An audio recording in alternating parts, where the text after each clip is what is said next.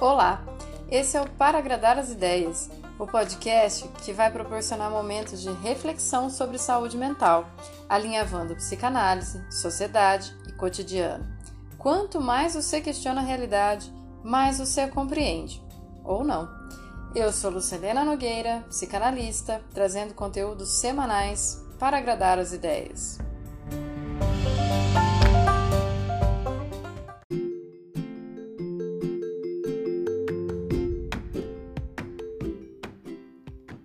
Segunda temporada.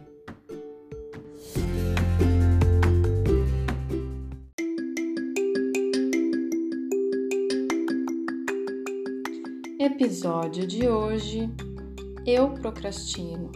Tu procrastinas. Ele procrastina.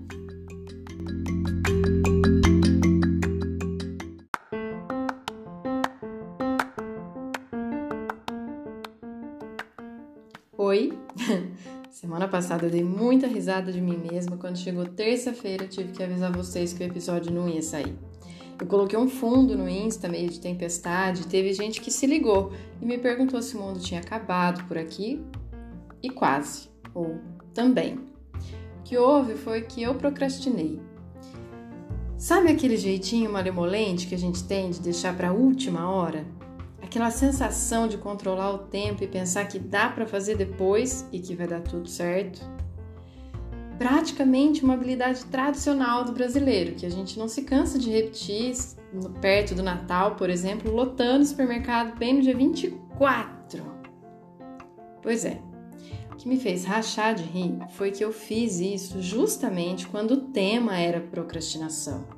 Ah, senhor Freud, corre aqui. Pronto, agora você já imaginou Freud com aquele charuto numa mão, a outra segurando as costas, meio pose de grávida, no meme mais comum que a gente tem na internet. Eu já ia falar de procrastinação, e daí o que aconteceu fez eu incrementar um pouquinho ou mudar a direção das coisas. Talvez seja a parte mais interessante de dar tempo para refletir. Nem sempre dá tanto tempo assim. Esse adiamento pode rolar por N motivos por ser um excesso de demanda que cria uma dificuldade em se organizar e confunde todos os processos, daí você não sabe por onde começa. Você pode procrastinar porque tem uma enorme cobrança de produtividade, o que pode estar gerando um esgotamento mental enorme, fazendo com que nem tudo possa ser realizado no momento em que você se propôs. Você pode estar com zero de energia para investir naquilo que você se comprometeu. Pode, por exemplo, é, ter sido capturado por alguma coisa mais prazerosa, ou por outra coisa que demande tempo, ou tomado outras decisões. O que importa é que aquilo que estava combinado, aquilo que estava proposto, acabou ficando para trás ou para depois. Ixi, agora não sei se é para trás ou para frente. Acho que jogado para frente. Como que a gente sabe quanto tempo a gente vai ter lá na frente? No fundo, a gente está falando de um jogo de pulsões que leva a gente a agir ou não agir. Ninguém gosta de falar de morte, né? É, todo mundo quer pensar o quanto tempo vai viver, como se fosse todo mundo morrer velhinho e sendo saudável pode controlar essas coisas, então, né? E a gente faz planos como se a gente pudesse controlar a vida. Não dá, né? Vocês podem achar até estranho, mas existe um certo prazer em procrastinar. Porque quando a gente faz isso, a gente está quase que brincando com fogo, sabe? Tipo quando a gente se joga de paraquedas e fica naquela expectativa de abrir no segundo certo, tanto para não perder o tempo de voo livre, quanto para ter a segurança de abrir o paraquedas e não se espatifar no chão. É o efeito do gozo de o último segundo sentir: eu escapei deu certo. Mesmo com esse tempinho curto, eu fui lá e fiz. Ai, de novo, nem tenho que me preocupar tanto. Ou gostar de ficar ansioso e preferindo fazer as coisas na última hora mesmo, né? A gente já faz isso desde os tempos do colégio, quando os professores quase que escreviam na nossa testa: começa a estudar antes. E você estudar lá quando? Um dia antes da prova, claro, para deixar fresco espertinho. tinha sempre que sair correndo enlouquecida atrás do colega CDF caso surgisse alguma dúvida, né? Isso se ele quisesse te ajudar. Se não, trocava a cola com algum amiguinho que ninguém aprende nada de última hora. Só decora para responder e depois está perdido. Tá vendo que mesmo que a gente veja a procrastinação como um problema, ela também brinca de ser um prazer. Talvez a gente esteja brincando muito com fogo. Prazer nem sempre é descrito assim, mas muitas vezes tem muito prazer na dor.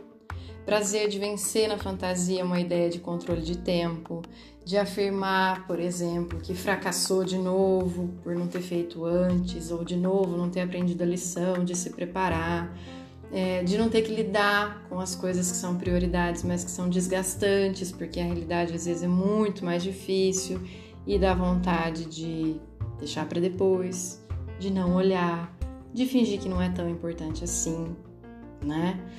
Nessa questão, quando a gente procrastina porque alguma coisa está muito difícil de lidar, é que entra o que aconteceu semana passada no também ou quase o mundo acabou.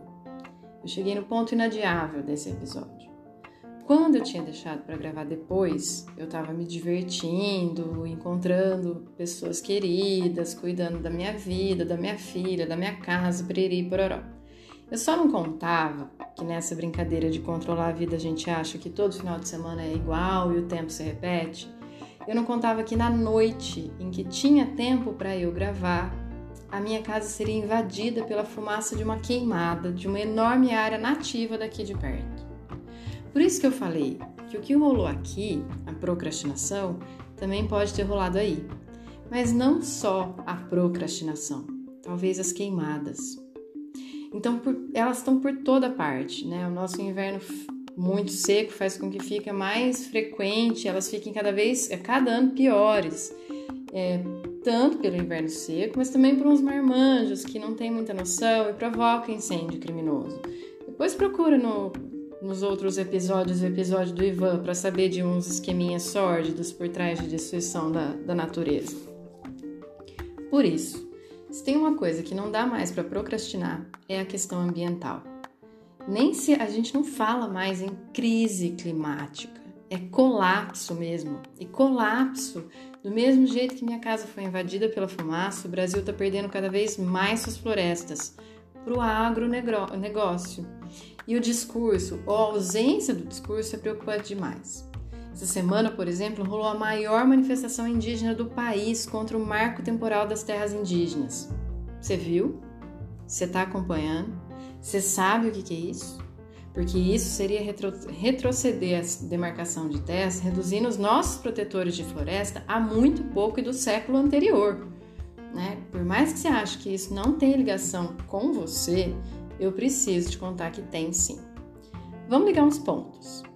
Os jornais mal falaram desse marco temporal. Pouco mostraram as manifestações, que quem pôde ver pelas mídias alternativas viu quanto elas são poderosas e lindas. Mas o dia inteiro, os jornais, da televisão principalmente, ficam dizendo que você precisa reduzir o seu consumo de água, porque a gente pode enfrentar racionamento por conta da estiagem. Deixa eu te contar um negocinho. Só 8% da nossa água consumida é consumida no uso doméstico. Ou seja, a gente, na nossa casinha, com a nossa vidinha, com a nossa mangueira, chuveiro, torneira, usa 8% da água do Brasil. 22% é usado na indústria, que já avisou que não vai diminuir nem parar a produção coisa nenhuma, porque precisa promover uma retomada econômica pós-pandemia. Tipo, é um monte de incoerências, porque não existe um pós-pandemia e não existe economia com gente morta, enfim. Eles vão gerar muito mais lucros para eles, porque os direitos trabalhistas também já viraram fumaça. E os outros 70% são do agronegócio. Opa! Olha aí os patrocinadores da maior parte dos jornais te televisivos do país. Por que será, né, que a gente não viu os indígenas brigando pelos direitos nossos, não só deles?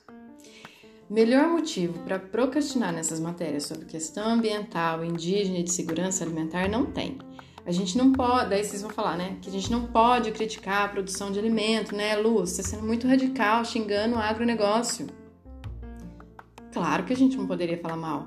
Se não fosse, né, se fosse alimento e que não fosse ração para porco, galinha na China ou pasto para o gado que vai ser exportado, que o Brasil mesmo não está considerando o valor dos alimentos para a própria população. O alimento no Brasil, a gente só vê mesmo a inflação de 53% na cesta básica. Daqui a pouco, carne vai ser só aquela pelinha que a gente tira da unha quando está ansioso. E motivo para estar tá ansioso não falta. Parece que não tem nada a ver com saúde mental falar de tantas estatísticas e você vai chamar tudo isso de políticas e coisas indigestas e chatas e lá lá lá por aqui. Só que o Brasil não dá um segundo de paz. Então, o que não vai dar para procrastinar é você começar a entender mais sobre o caos que a gente está vivendo. Apoiar com urgência causas que podem ajudar a gente a viver e curtir mais um pouquinho esse planetinha que está sangrando que está queimando, que está ardendo. Sair desses, desse modus operandi, sabe, que a gente tem de simplesmente produzir, produzir, produzir desenfreadamente e tão pouco acreditar que o teu banho de cinco minutos vai aliviar, né, o quanto que a nossa crise hídrica é agravada por interesse financeiro, de quem só vê o Brasil como uma colônia que pode roubar tudo sem muito sacrifício. Aliás, desde o início do Brasil, né? que mais que você pode fazer para não ser surpreendido pela fumaça dos restos do fim do mundo, além de achar que está contribuindo fechando só a própria torneira?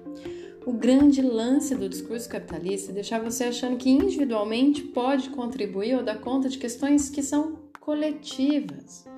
Pode achar que só investir em extintor de incêndio ou umidificador de ar sua casa vai ficar gostosinha mas a fumaça que invadiu a minha casa é só um lembrete de que nem sempre procrastinar vai dar aquele friozinho na barriga de ai, no fim tudo deu certo. Não dá mais para deixar para depois e fingir que você não tá vendo. Não dá para respirar dinheiro e o mercado não tem nariz para se preocupar com a gente. Bora pra vida, que é de luta e não é só de pagar conta de luz na bandeira mais cara. Até semana que vem.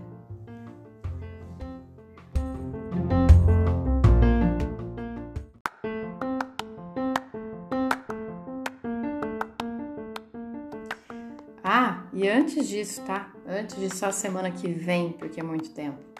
Quando eu procrastino, tu procrastinas, ele, o nosso governo, também procrastina. Então não vai dar para ficar esperando que as coisas se resolvam sem a gente pôr a mão na massa. Tudo bem? Agora sim. Beijinhos, até a próxima semana. Se puder usar esse episódio para acordar e convidar mais gente para se coletivizar, para dar uma despertada, né? Manda aí. Curte, segue no Insta, arroba para agradar as ideias, compartilha, manda feedback. Embora seja só a minha voz que a gente escuta aqui, é um projeto construído junto. Um beijo.